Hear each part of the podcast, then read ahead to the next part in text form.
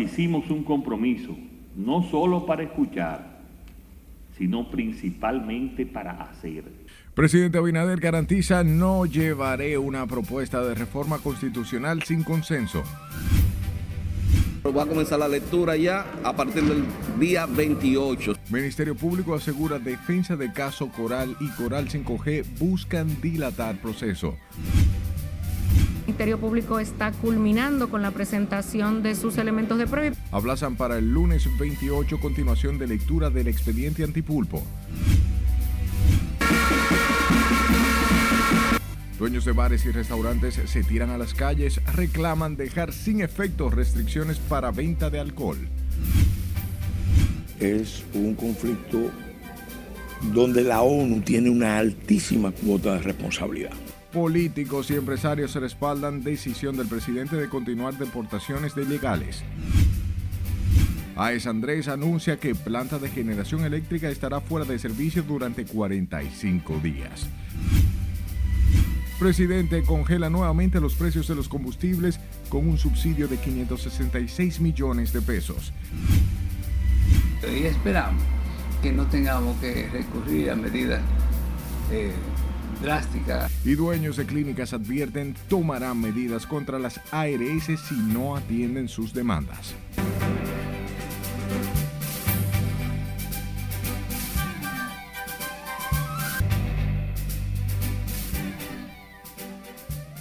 Buenas noches, hora de informarse de inmediato. Comenzamos con la clase política y empresarial dominicana que mostró su total rechazo a la solicitud del comisionado de derechos humanos de la ONU en la que solicitaba la detención de las deportaciones de inmigrantes haitianos debido a la crisis que enfrenta el vecino país. Y como nos cuenta María Ramírez, con estas declaraciones los sectores sociales dan un espaldarazo al presidente Luis Abinader, quien anunció la continuación de las repatriaciones que ese conflicto en Haití es un conflicto donde la ONU tiene una altísima cuota de responsabilidad. Ante estos ataques, hoy salieron al frente los partidos políticos de oposición y el sector empresarial que defienden el derecho del país a aplicar las leyes migratorias. El presidente lo dijo muy claro, nosotros tenemos nuestra, nuestro país, nuestra soberanía, nuestras reglas de migración, nuestras leyes y yo creo que el presidente lo que está es simple y llanamente ejerciendo su derecho. Como... Los controles fronterizos ni hablar, pero vamos a empezar por el control de visado, porque no podemos tener una liberalidad con el control de los visados cuando tenemos una crisis. A Haití se está mudando, el sector clase media y media alta y alta de Haití se está mudando. La Comisión de los Derechos Humanos de la Organización de Naciones Unidas pidió a la República Dominicana detener las deportaciones y dar un trato humanitario a los haitianos, lo que ha encontrado respuesta en el país.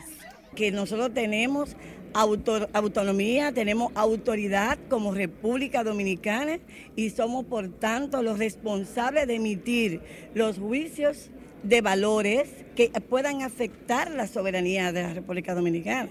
Los representantes de la clase política además pidieron al gobierno aumentar los operativos en la zona fronteriza, lugar donde aseguran aún se mantienen casos de tráfico de ilegales.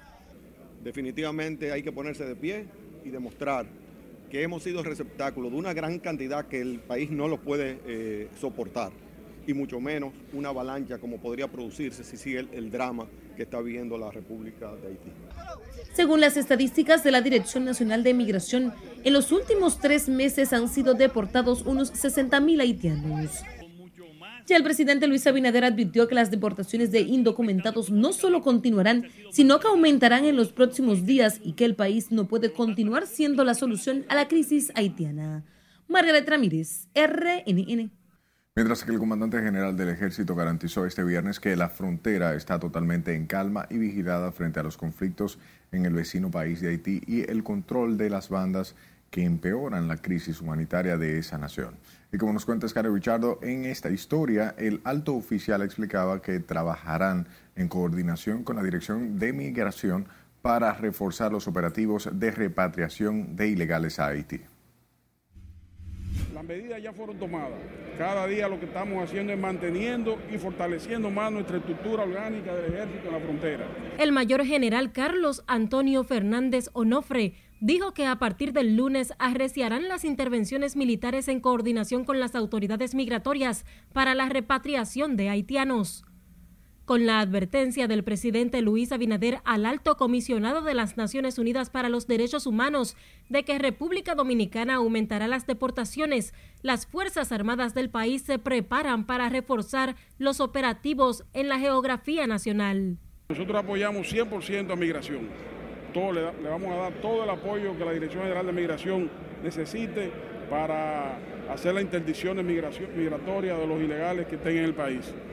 El comandante general del ejército dijo que continúan con el despliegue militar que mantiene tranquila y en calma la zona fronteriza. La frontera está totalmente tranquila, totalmente en calma, los mercados funcionando de manera normal y abarrotados de comerciantes, tanto dominicanos como, como haitianos. Carlos Antonio Fernández Onofre negó que miembros de las bandas armadas de Haití hayan accedido al territorio dominicano. Según la información que tenemos, ya el combustible está fluyendo de aquel lado de la frontera, del lado haitiano, y eso no, no, ha bajado mucho la presión. Bueno, hasta este momento no tenemos ninguna información, no hemos detectado ningún miembro de las bandas de este lado. Eh, ustedes oyeron al señor presidente ayer lo que dijo, estamos arreciando a partir del lunes lo que es la interdicción migratoria de todos los ilegales que eh, que, deambulan por las calles de, de nuestro país. El jefe de Estado y las Fuerzas Armadas advierten que harán cumplir las políticas migratorias del país siempre apegados a las leyes y sin violar los derechos humanos de las personas con un estatus migratorio irregular. Es Carelet Guillardo, RNN. Vamos a Santiago, donde el Ministerio de Interior y Policía supervisa los destacamentos de la zona como forma de evaluar sus condiciones. Junior Marte nos cuenta. Y estamos evaluando todos los destacamentos de la provincia de Santiago, que es uno de los programas más importantes dentro de la transformación de la policía. Para las autoridades es una prioridad tener destacamentos policiales en buenas condiciones. Es por eso que la viceministra de Seguridad Preventiva entiende que es urgente mejorar el ambiente en la policía de Santiago porque los destacamentos ahora se van a construir como un destacamento más moderno, más ergonómico, con mejores condiciones para nuestra policía. Estamos viendo esta infraestructura que hay aquí de la dirección regional, que es una de las obras importantes en el país que se necesita eh, construir en el menor tiempo posible. En el recorrido hecho por la ciudad, Ángela Altagracia Jaque señaló que dan seguimiento para devolver la seguridad a los santiagueros. Entiende que la mayoría de los delitos que se cometen no se hacen por residentes de la ciudad. Por ejemplo, mientras usted vea niños en las calles que no vayan a la escuela, nunca vamos a tener buena seguridad ciudadana. Porque esos niños dentro de 11 o 12 años van a darle problemas aquí. Desde hace más de cuatro años, la policía en Santiago opera en pésimas condiciones, por lo que diversos sectores han manifestado un remozamiento de su estructura. La funcionaria se hizo acompañar por el director del Comando Regional Cibao Central de la Policía, el general Ramón Ascona Reyes, quien habló además sobre la seguridad que están dando a los empadronadores del censo.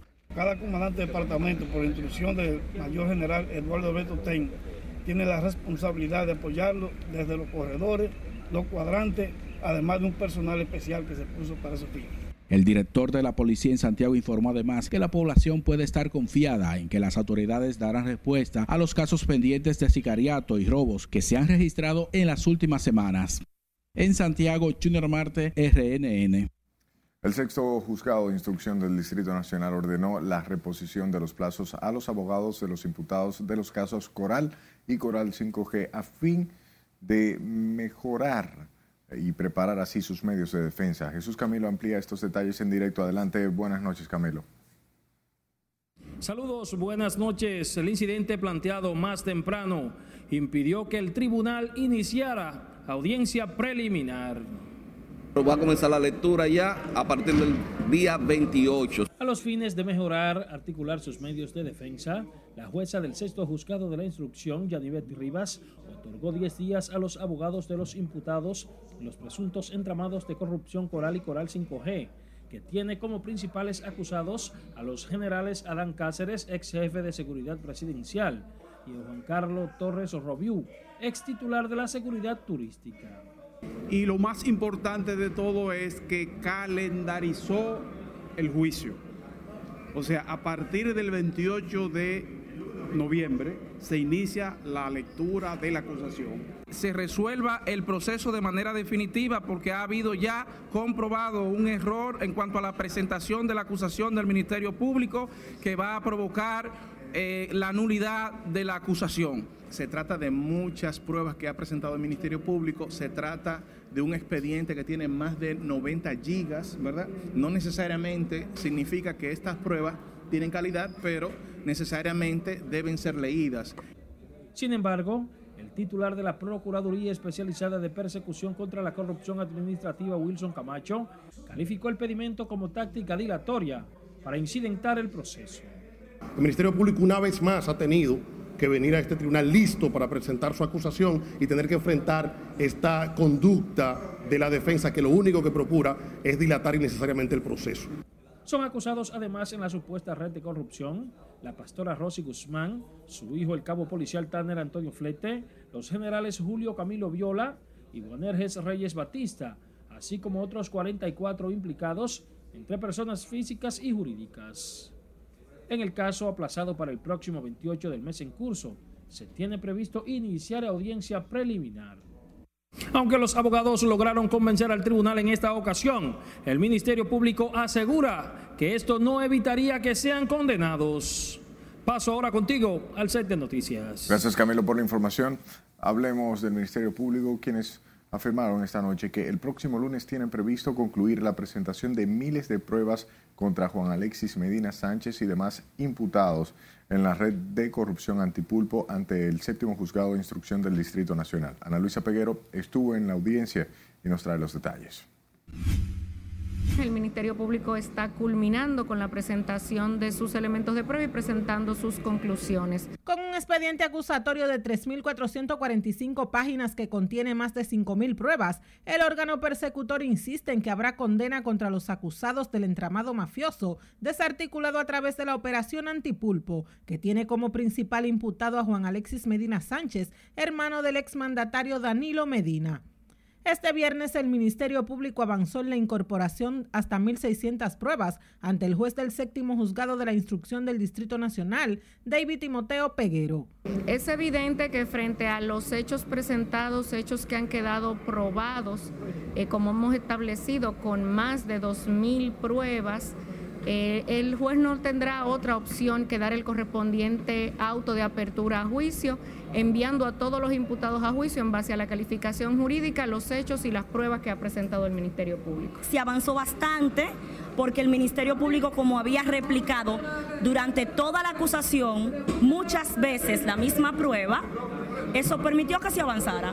El lunes, de concluir con los elementos de prueba, el tribunal podría dictar apertura a juicio, mientras se incorporó una nueva defensa como interviniente voluntario, al ser mencionado en el caso el fallecido chofer de Alexis Medina, Olmato Gutiérrez Remigio, quien murió días antes de los apresamientos de los imputados. Regularmente él estaba eh, asociado a algunas empresas y en ese sentido ellos desean que le representen para que en su momento pues se realice lo que la ley le faculta que uno pueda tramitar. El Ministerio Público ya se encuentra en la parte final de la producción de la prueba que sustenta esta acusación.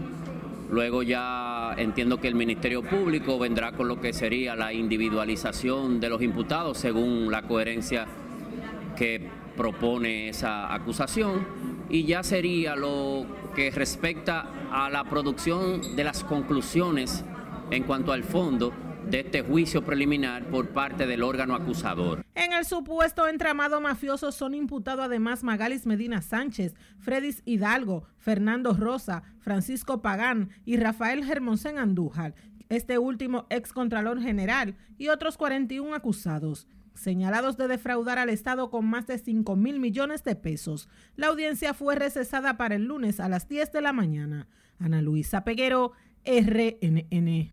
Hablamos del vocero de la Policía Nacional, quien explicaba hoy que profundizan Las investigaciones en torno al asesinato de dos oficiales del Cuerpo del Orden en hechos registrados por separado en el sector Arroyo Hondo del Distrito Nacional y Los Mameyes de Santo Domingo Este. Diego Pesqueira, vocero de la policía, sostuvo que trabajan para apresar a los responsables de los crímenes para someterlos a la acción de la justicia. Estamos trabajando ambos casos eh, para ya oportunamente poder ofrecer mayores detalles. Nosotros queremos pedirle a ustedes como medios de comunicación que nos permitan eh, que nuestros agentes avancen en el proceso investigativo y que ya cuando pues tengamos algunos elementos que ofrecer a ustedes y a toda la sociedad, poder nosotros hacerlo con, con mucha dedicación y con mucha objetividad.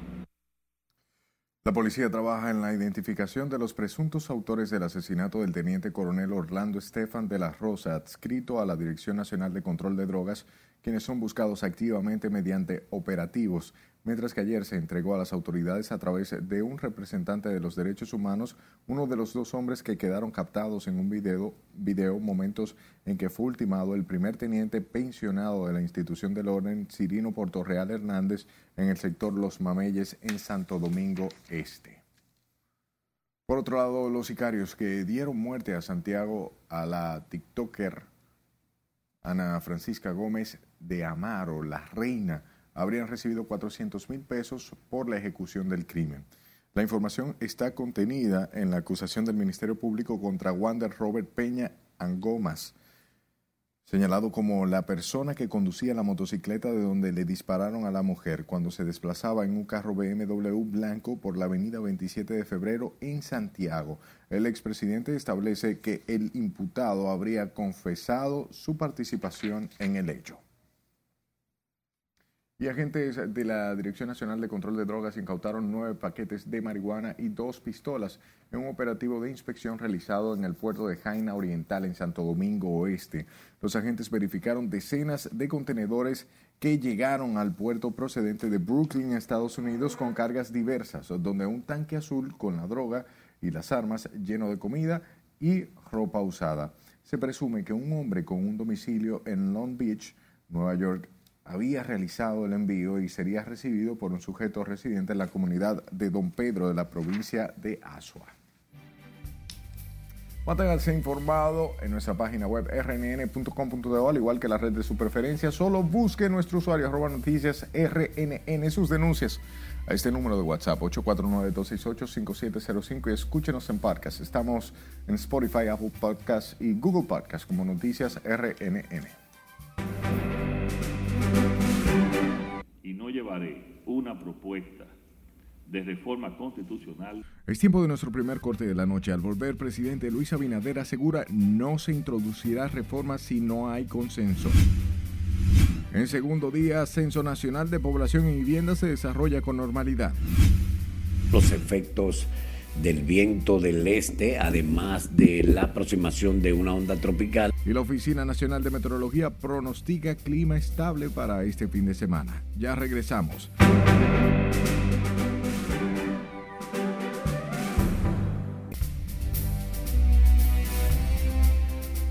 Estados Unidos continúa insistiendo en detener las deportaciones de haitianos, mientras que ya en Haití inició la venta de combustible al mismo precio que provocó grandes protestas hace meses. Catherine Guillén está con nosotros y nos presenta el siguiente resumen internacional. Buenas noches, Catherine.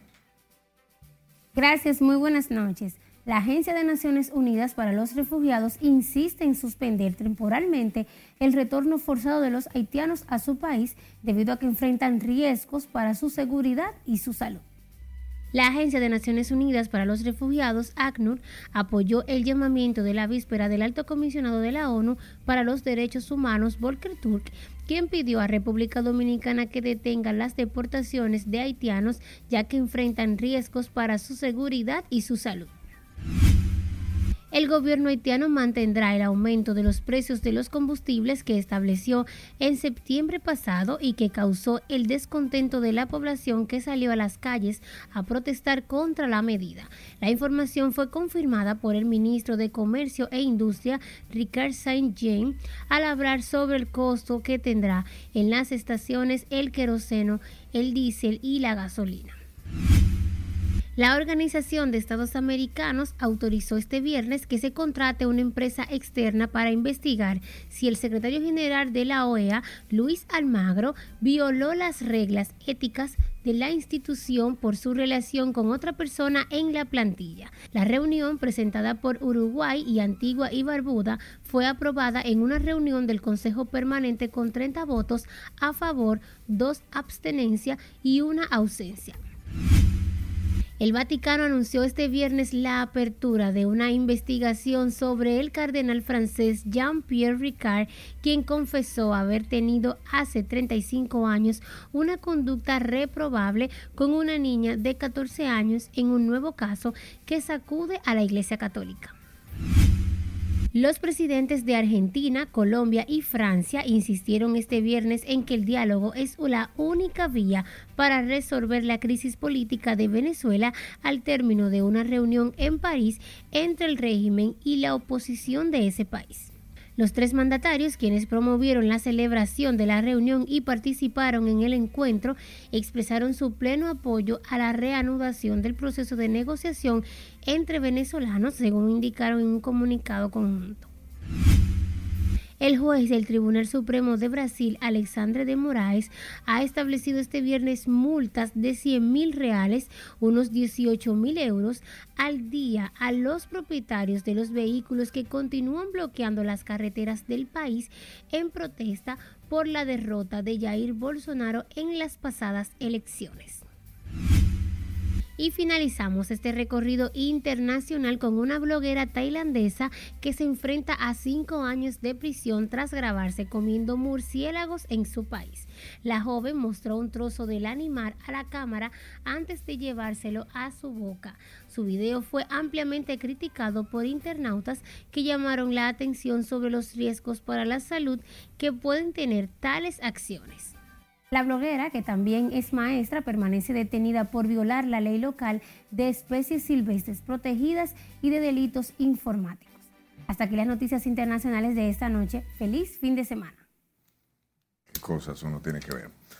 Volvemos en el plano local. El presidente Luis Abinader aseguró que la mesa temática del diálogo por las reformas han servido para impulsar una serie de proyectos de ley que servirán para el desarrollo y el fortalecimiento de la institucionalidad dominicana. Hoy el primer mandatario recibió el informe del Consejo Económico y Social sobre las 11 mesas que iniciaron los diálogos hace un año. María Ramírez con más. Al llamar al diálogo por las reformas hicimos un compromiso, no solo para escuchar, sino principalmente para hacer. Proyectos como el de compras y contrataciones públicas y la ley que regulará la jurisdicción contenciosa administrativa son de las normativas depositadas en el Congreso Nacional, producto del consenso. En relación a la propuesta de reforma constitucional sobre la que continúa el diálogo, Luis Abinader dijo que no se introducirá en el Congreso hasta no tener consenso. El diálogo continúa y no llevaré una propuesta de reforma constitucional si no hay un consenso de todos los sectores del país. Y esta continuará conforme a la metodología establecida por ustedes y del CES.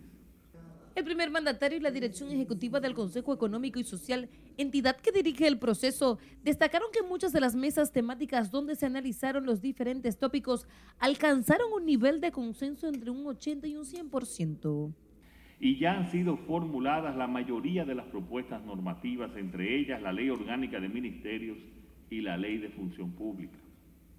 Pero además, se están implementando las reformas en los sectores priorizados como los de seguridad ciudadana, protección social y salud, entre otros. Este viernes se presentó un informe del diálogo en el CES donde detallaron que siete de las mesas temáticas concluyeron los trabajos, cuatro quedan pendientes y tres espacios institucionales continuarán sus jornadas de trabajo. Con el objetivo de consensuar todos aquellos aspectos que necesitan ser integralmente revisados, de manera que se propongan cambios que aterricen el alcance de la ley 87-01 a la realidad de la sociedad dominicana de la actualidad. El presidente Abinader dijo que el diálogo es un proceso que buscan que perdure y donde existen diferencias deberán continuar las conversaciones como es el caso de la Mesa de Seguridad Social, la de Medio Ambiente, el Pacto Educativo y el sector eléctrico. Margaret Ramírez, RNN. Y las encuestadores, o bien los encuestadores de la Dirección Nacional de Estadísticas, reanudaron este viernes los trabajos para recoger los datos del décimo censo de población y vivienda con una buena receptividad de gran parte de la población y las familias que aguardan para recibir en sus hogares a los facilitadores que han sido distribuidos en toda la geografía nacional. Laura Lamar realizó un recorrido por algunos sectores del Gran Santo Domingo y aquí la historia estamos inmersos en un proceso de desarrollo innovador por primera vez. Los empadronadores continuaron desplazándose por distintos sectores, encuestando a los ciudadanos con las 67 preguntas que contempla el programa. Las autoridades explicaron que las irregularidades registradas en el primer día del censo se deben a procesos de configuración en los dispositivos tecnológicos que se utilizan para el registro de los datos. Lo que consideran falla en dispositivo, realmente, como decía, es, era parte del plan de acción, porque son temas de sincronización y configuración que se hacen en terreno. los equipos electrónicos, que sean las tabletas, tienen una geo, geo, geoubicación entonces, esto son configuraciones que se hacen en terreno. Desde primeras horas de este viernes, los facilitadores están en las calles haciendo reconocimiento de las zonas asignadas y realizando las entrevistas. Hoy estamos conociendo nuestro segmento que nos toca y agregándolo a la tablet para después comenzar a empadronar.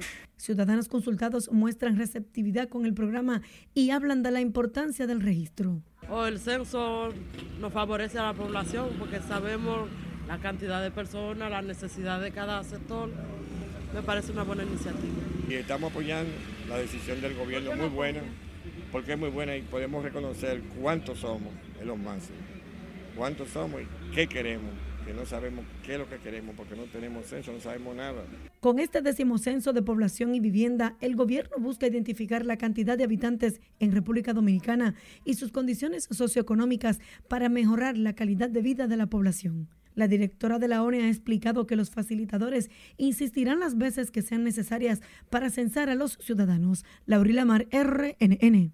Y el presidente de la Asociación Nacional de Clínicas Privadas advirtió que adoptará medidas drásticas si las administradoras de riesgos de salud no responden con prontitud a la solicitud de indexación conforme a la inflación en el sector sanitario. Sileis Aquino con la historia y esperamos que no tengamos que recurrir a medidas eh, drásticas. Rafael Mena explicó que han sostenido varios encuentros con las ARS y el Consejo de la Seguridad Social, por lo que esperan sea beneficioso.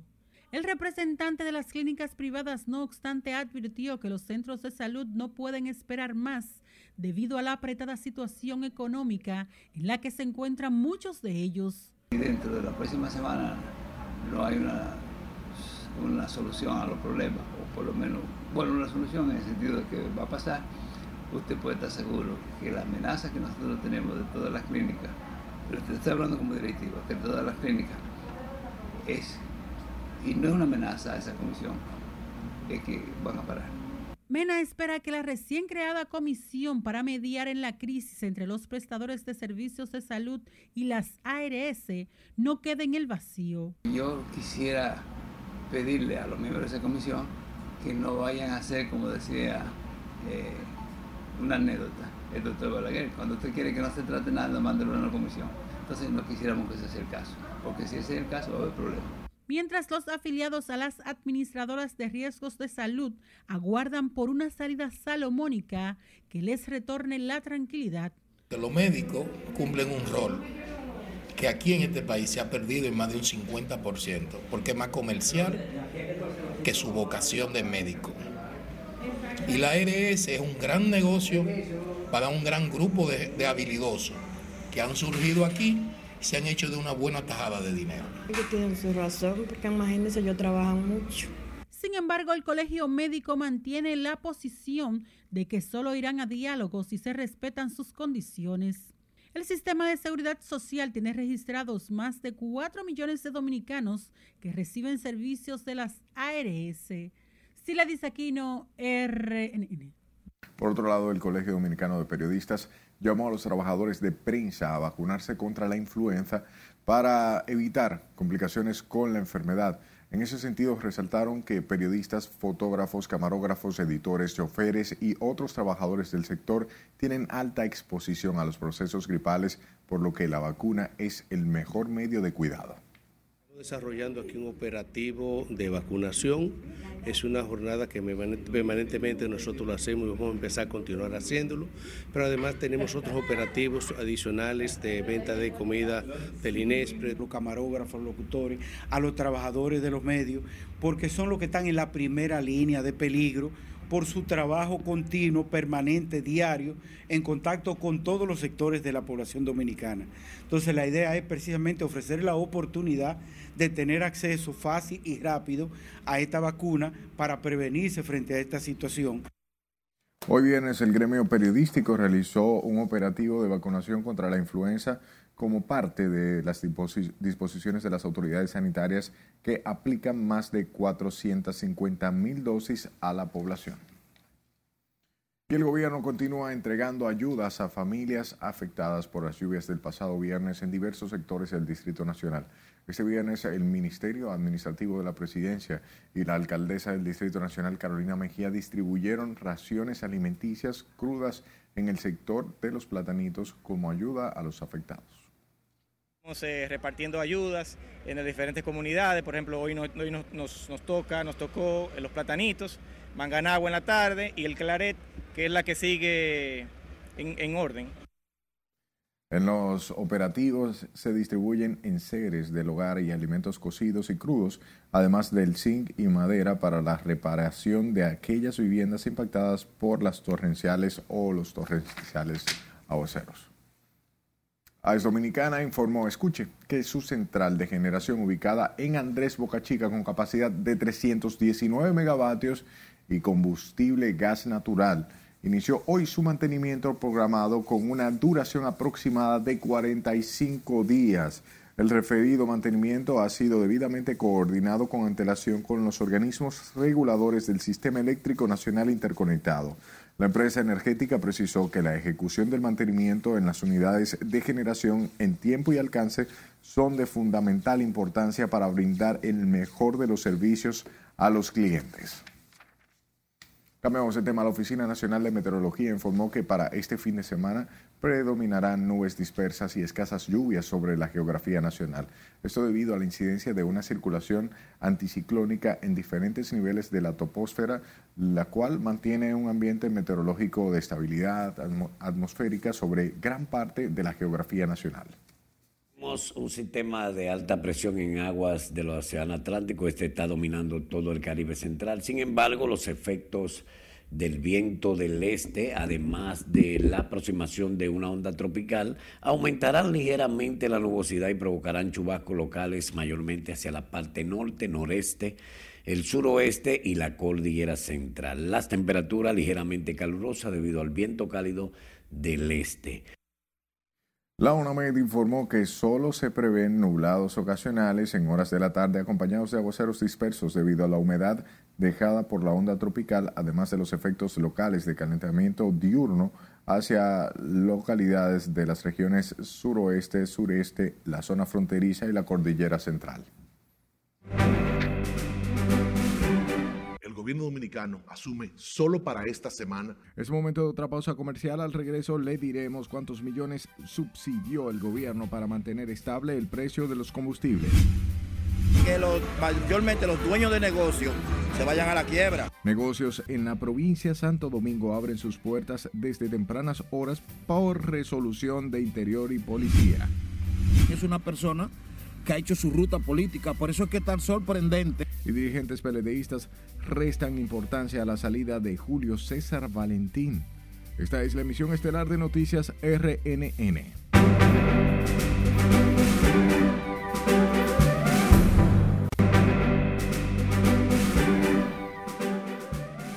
Muchas gracias por su tiempo. Sepa que el gobierno dispuso una vez más mantener congelados todos los precios de los combustibles para la próxima semana, medida que es valorada por los consumidores. Catherine Guillén conversó con choferes y transportistas y nos presenta la historia.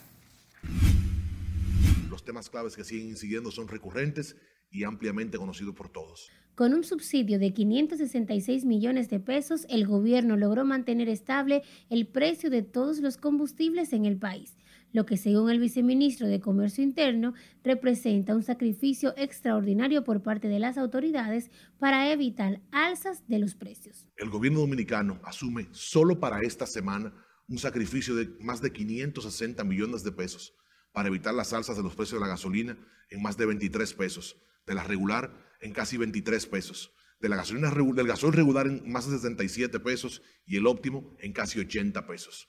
La medida está bien valorada por los choferes, destacando que por su situación económica no aguantarían un aumento en el precio de los carburantes. Nosotros lo sentimos a gusto con el gobierno con respecto a, a no el aumento del combustible. Sí, gracias a Dios, porque sabemos lo caro que está y lo que les cuesta al Estado o al pueblo el no subirlo.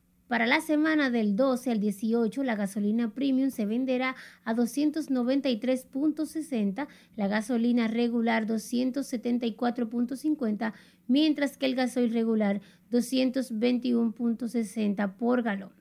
El gas licuado de petróleo se venderá a 147.60, el gasoil óptimo 241.10, el Aptur 268.91 y el Kerosene 338.10 por galón. Catherine Guillén, RNN. La Asociación de Dueños de Centros Nocturnos y la de Bares y Restaurantes de la provincia de Santo Domingo marcharon hoy hasta la sede del Interior y Policía y el Palacio Nacional para pedir que dejen sin efecto la resolución que limita la venta de bebidas alcohólicas hasta la medianoche solo en ese territorio. Con más Nelson Mateo. Los dueños de discotecas, tiendas de bebidas alcohólicas, bares y restaurantes de Santo Domingo Este se movilizaron este viernes. Convocaron a sus empleados para marchar hasta interior y policía en contra de la medida que le quita dos horas a la venta de bebidas alcohólicas en esa demarcación. Nosotros consideramos que es una resolución discriminatoria, ya que solamente beneficia el Distrito Nacional y todo Santo Domingo Este, Santo Domingo Norte, Santo Domingo Este está siendo afectado por eso. La movilización la provocó la resolución que les limita y que entra en vigencia este lunes. Por favor, señor ministro, necesitamos de usted. No juegue con los intereses de estos empresarios y con la comida de estos empleados. Luego, caminaron hasta el Palacio Nacional para hacer sentir sus reclamos, pero no pudieron acercarse a la sede presidencial por la extrema seguridad apostada en el entorno. Ellos están alegando que, que la delincuencia, pero están atracando a las 2 de la, a las 2 de la tarde, a las todas horas están atracando. Y nosotros no tenemos que ver que nada con eso.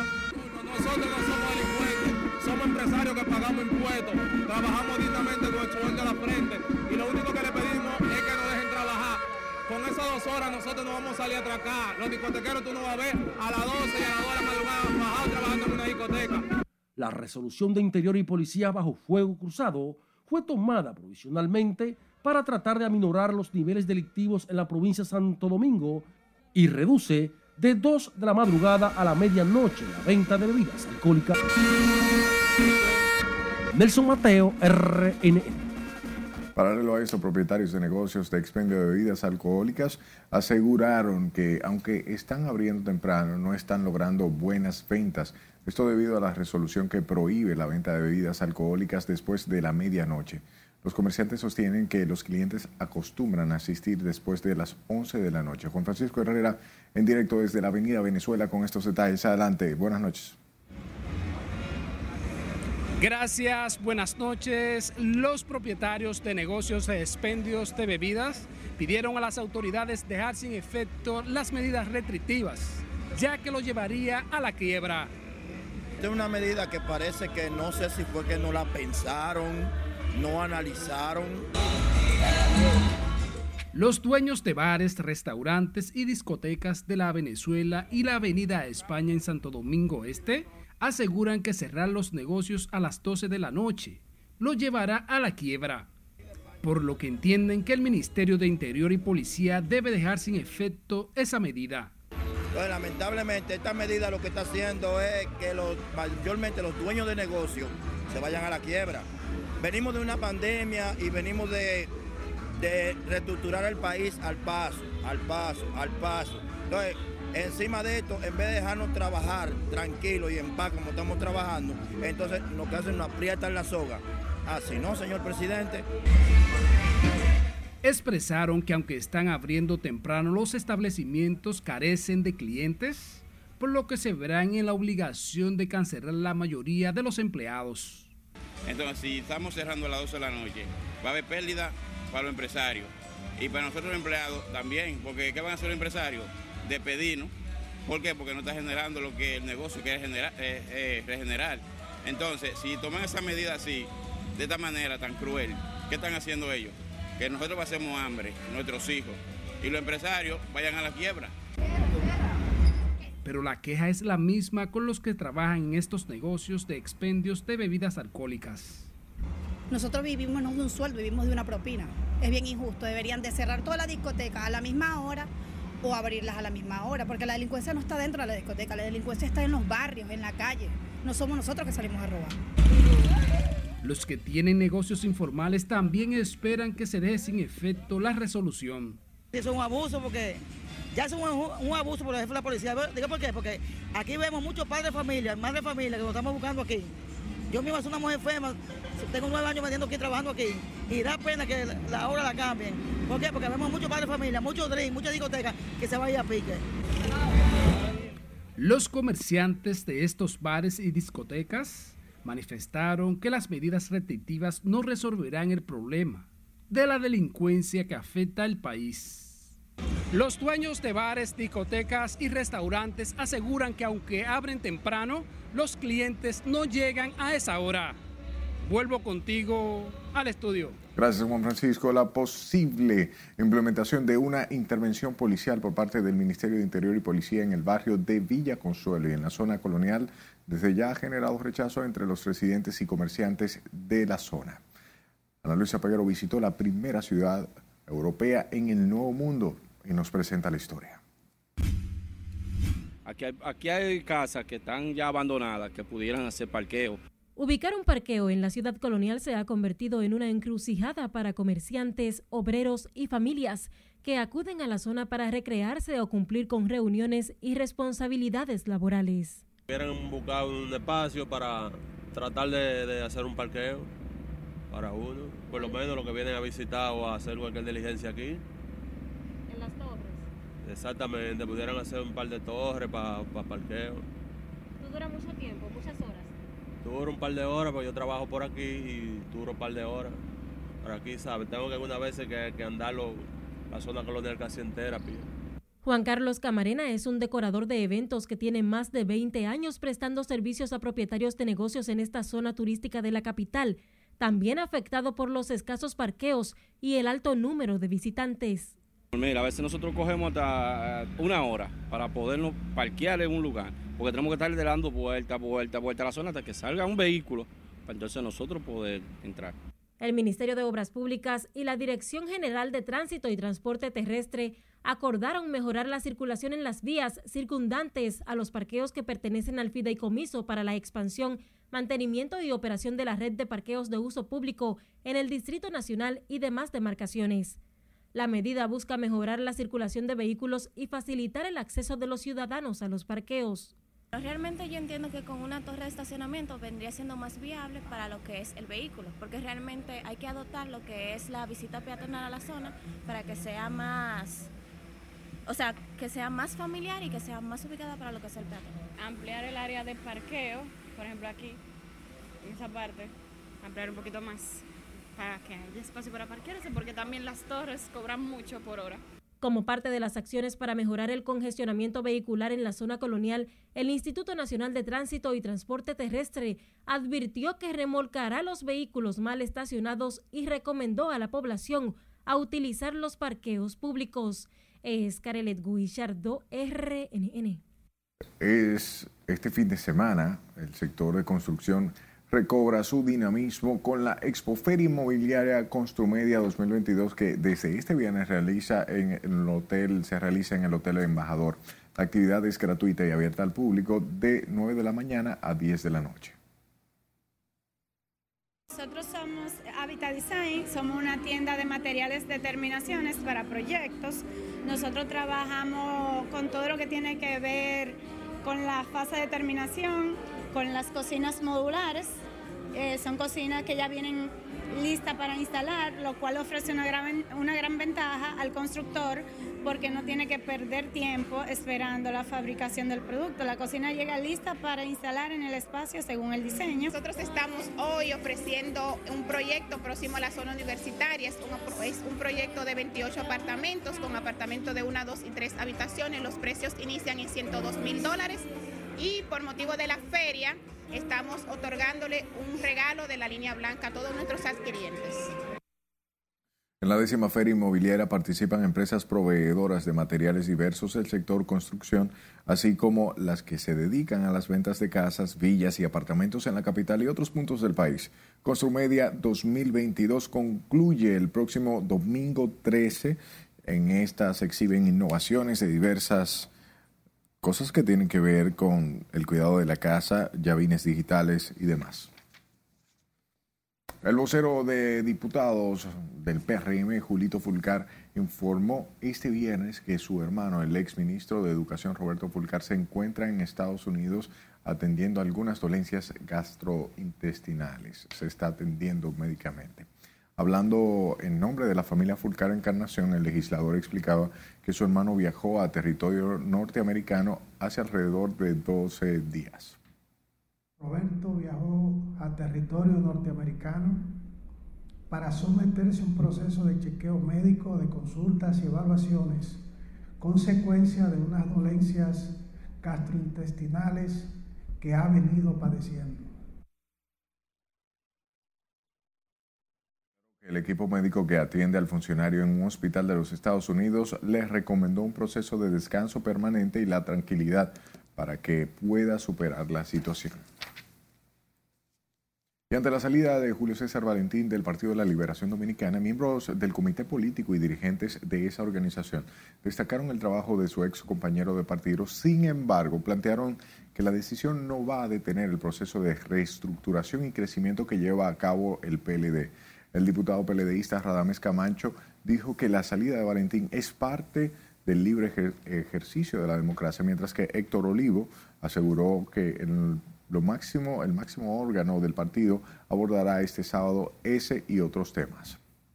Compañero y amigo Julio César Bantín es una persona que ha hecho su ruta política, por eso es que es tan sorprendente que su decisión se tome en el marco de la presente coyuntura, a pocos días de haber concluido una consulta ciudadana de la que él fue parte activa en el comité político y apoyando a uno de los que aspiraban. Ese tema se va a tratar en la reunión ordinaria que tiene el comité político la tarde de este sábado aquí en la Casa Nacional del PLD. Al precisar que es una reunión ordinaria, lo que estamos diciendo con eso que esta, esta reunión no se ha convocado por, ese, por esa situación. Aseguraron además que la decisión de su ex compañero de partido no se debió a diferencias de criterios, lo que atribuyeron a otros motivos la renuncia.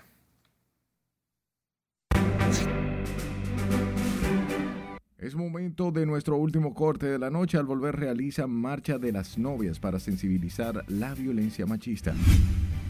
La gente está medio ojeo, no sé qué es lo que pasa, pero esperamos que se mejore. Vendedores de charamicos afirman ventas están tímidas.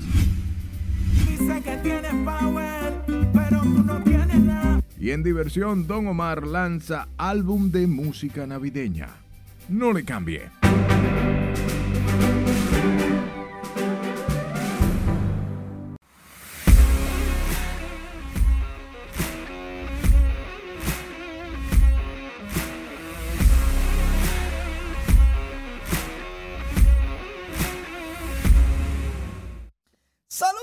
Muy buenas noches, feliz inicio del fin de semana. Vamos a iniciar en el Estadio Cibao, porque allí las águilas cibaeñas que están en el primero reciben a los toros del este. Los toros en el mismo primer episodio ya perdían una por cero. Julio Rodríguez remolcó la primera carrera de las águilas. Y parece que las águilas están indetenibles. En el primer lugar, tranquilos, Vamos a ver qué pasa con la acción porque las estrellas no se dejaron esperar. Las águilas, las águilas ibaeñas, recuerden, cayeron en su último partido contra los Leones, pero tenían siete victorias al hilo. Jamaico Navarro en el sexto episodio conectó doblete, remolcador del empate. Ya luego estaba una por una en ese momento, pero, y aquí viene el pero, en la parte baja de la octava entrada, las Águilas Ibaeñas están derrotando a los Toros siete carreras por dos al compás de ocho hits. Las Águilas están volando alto. Los Tigres del Licey con Trenton Brooks en el quinto episodio conectó sencillo, anotó Eli de la Cruz, se empataba el juego una por una. Ese out. Ronnie Mauricio fue out, pero Eli de la Cruz anotó una por una el juego en el quinto episodio. Pero en el noveno, los Tigres del Licey, fácil. Siete carreras por una le están ganando a los gigantes, fácil. Hablando de los Tigres, la Lidón impuso un castigo al Licey, 50 mil pesos en multa, y a Ricky Ravelo lo suspendió por el resto de la temporada y 50 mil pesos, porque él fue el responsable de que se le colocara en el turno de Orlando Calixte una canción que se llama Palito de Coco. La liga entiende que desde, el punto de vista institu- institucional, Ricky Ravelo no debió como representante del Licey hacer esto. El Licey se desconecta de esa decisión, de ese error, y fue el que señaló que Ricky Ravelo, hijo del presidente, fue el que cometió el error. Pero les digo algo en breve, porque en nuestra página web tenemos de todo tipo de detalles de este caso, rnn.com.do. También tenemos la historia, los detalles del remozamiento del Palacio de los Deportes después de la gotera mágica que le ayudó como a resetearse, como a propalarse hacia la victoria a la selección dominicana contra los argentinos. Allí tenemos de todo, pero oye el caso. Háblame de lo que dejaste ahí suspendido. ¿Qué cosas? Los mismos o algunos de los que no les gustó que pusieran la canción en el Estadio Quisqueya Juan Marichal fueron los que cantaron y bailaron junto al artista la misma canción en el Estadio Cibao. Ah, qué diferente. Tiempos atrás. No, tiempos atrás. Me gusta tu coherencia. ¿Mi qué? Tu coherencia. Será el azul. No, el azul, pero Ah. por la visión de uno de los equipos que va a pasar a la final. Es muy bueno los lentes. ¿no? Gracias, Manny. Profesores, estudiantes y empleados de la Universidad Autónoma de Santo Domingo realizaron este viernes la tradicional marcha de las novias en repudio a los actos violentos contra la mujer y en memoria a las hermanas Mirabal y Gladys Ricard, asesinada por su exnovio el día de su boda. Laura Iramar, con más. Si un niño vio que su padre maltrataba a su madre, también va a ser un maltratador. Vestidas de novias y con el nombre de víctimas de violencia doméstica, decenas de mujeres recorrieron el campus universitario para seguir llamando la atención de las autoridades y la población en general sobre la necesidad de erradicar la violencia familiar. Piden a diputados y senadores tipificar el feminicidio en el Código Penal. Y es una vergüenza que la República Dominicana, que muestra desarrollo, potencialidades, esté tan atrasada que aún no tenemos tipificado el feminicidio, es decir, la muerte violenta de la mujer por el hecho de ser mujer. Y esta marcha, esta actividad es una manera de mantener viva la llama del reclamo, del llamado de atención, para que cesen estas prácticas de abuso contra nuestras niñas y contra nuestras mujeres. La Marcha de las Novias busca sensibilizar a la ciudadanía sobre la proliferación de la violencia doméstica y de género en República Dominicana, que este año ha terminado con la vida de más de 60 mujeres, al menos 10 de estas adolescentes, ultimadas por sus exparejas. Mientras no se eduque sobre una masculinidad positiva tendremos este problema, porque lo que hacemos es que luego que está la víctima, entonces queremos sancionar. eh, recolectar los valores de la familia y desde ahí empezar a formar Esta actividad se realiza en el marco de la conmemoración del Día de la Eliminación de la Violencia contra las Mujeres, aprobado el 25 de noviembre del 1999. dedicado a las dominicanas Patria Minerva y María Teresa Mirabal. En la marcha de las novias también recuerdan a la dominicana Gladys Rical, asesinada un 25 de septiembre en el 99 en Estados Unidos por su exnovio el día que iba a contraer matrimonio. Laurila Mar, RNN. La llegada de la época navideña incluye la tradicional dinamización de la economía y en esta época las decoraciones de Navidad lucen en todas partes. Nuestra compañera Catherine Guillén estuvo en la avenida Winston Churchill y nos cuenta cómo va la venta de, de los tradicionales charamicos. Esperamos el pueblo que venga a comprar. La venta de los tradicionales charamicos va un poco lenta en este mes de noviembre y es que para muchos apenas ha empezado la época navideña. Aunque los charamicos empezaron a venderse a principios de octubre, el inicio de este mes representó grandes pérdidas para los vendedores de la avenida Winston Churchill con Charles Sommer, debido a las lluvias torrenciales que cayeron sobre el Distrito Nacional el pasado viernes. Pasó un aguacero, se llevó toda la mercancía de Charles Sommer, un desastre. Entonces la gente está medio cogido, no sé qué es lo que pasa, pero esperamos que se mejore. Los famosos charamicos de la avenida Winston Churchill son un símbolo que anuncia la llegada de las fiestas navideñas donde las personas compran y decoran sus casas con adornos hechos a mano. Son muchas las personas que compran los objetos navideños para decorar sus casas y espacios públicos, siendo un atractivo para los ciudadanos, pero lo que más se vende son las bolas, los arbolitos, las estrellas y los burros que se usan para escenificar el pesebre. Eh, comprar un arbolito de eso creativo para fuera de mi casa o también puede ser un, de esto de... Ajá, exactamente. Esas manualidades han sido el sustento de muchas familias que durante años han fungido como fabricantes y comerciantes de estos accesorios en la capital. Catherine Guillén, RNN. Se lleva a cabo Glamour Music Awards y Don Omar lanza álbum de música navideña. Nuestra compañera Ivonne Núñez nos cuenta esta y otras informaciones del mundo del arte y el espectáculo. Buenas noches, Ivonne. Buenas noches. Se realizó la noche de este jueves la primera edición de los premios Glamour Music Awards. Veamos los detalles a continuación.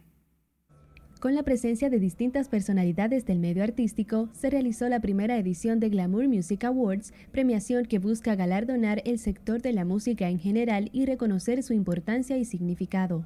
Para mí ya yo gané, con el simple hecho de estar aquí con esta nominación y compartiendo con tantos amigos y colegas del medio, ya yo gané, estamos muy contentos. Entre las figuras que desfilaron por la alfombra azul de los premios se destacan Toxic Row, La Insuperable, Domingo Bautista, El Croc, Pavel Núñez, Chelsea Bautista, Omega, Michael Miguel Holguín, entre otros. Tú dices que tienes power, pero tú no tienes nada. Bien esta noche buena te lo voy a demostrar. Don Omar lanzó su nuevo álbum Tradición Urbana 2, que reúne a un grupo de intérpretes de diversos géneros tropicales con música navideña inspirada en las raíces hispanas. Divino, Joel, Ñego, Pirulo, El Imán, Yomo, Fortuna, la Super F y Límite 21 forman parte del disco que presenta una mezcla de fusiones tropicales como salsa, reggaetón, merengue, bachata, bomba y plena. Lungomar Bar and Lounge renovó su oferta artística para esta temporada de cierre de año con una propuesta escénica que reunirá figuras del canto popular dominicano para el deleite del público y rendirá tributo al productor de televisión Augusto Guerrero. Independientemente de la actividad principal, siempre tendremos sorpresa y más en diciembre. Diciembre, este diciembre que quisiéramos que sea bien memorable aquí en este sitio. Los jueves, el artista Sergio Hernández presentará conciertos en el que hará un recorrido por todos sus éxitos.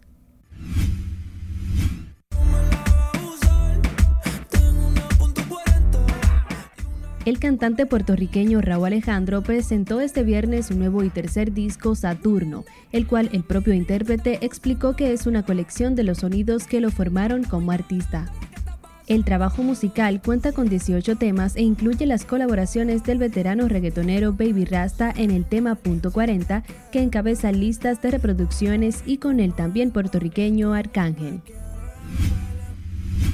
El exponente de música urbana Elvis Manuel Santos, conocido artísticamente como Honguito Wa, era quien iba conduciendo el vehículo que impactó de forma aparatosa al joven de nacionalidad haitiana Elma Avener, quien falleció al instante, así lo dio a conocer su exnovia Briante.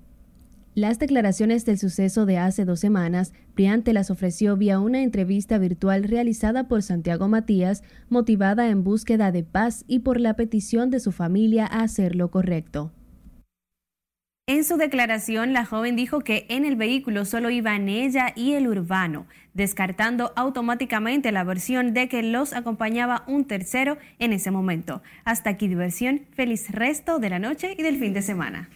Gracias, Bonis, eh, por las informaciones y feliz inicio de fin de semana. Nos vemos mañana. Buenas noches.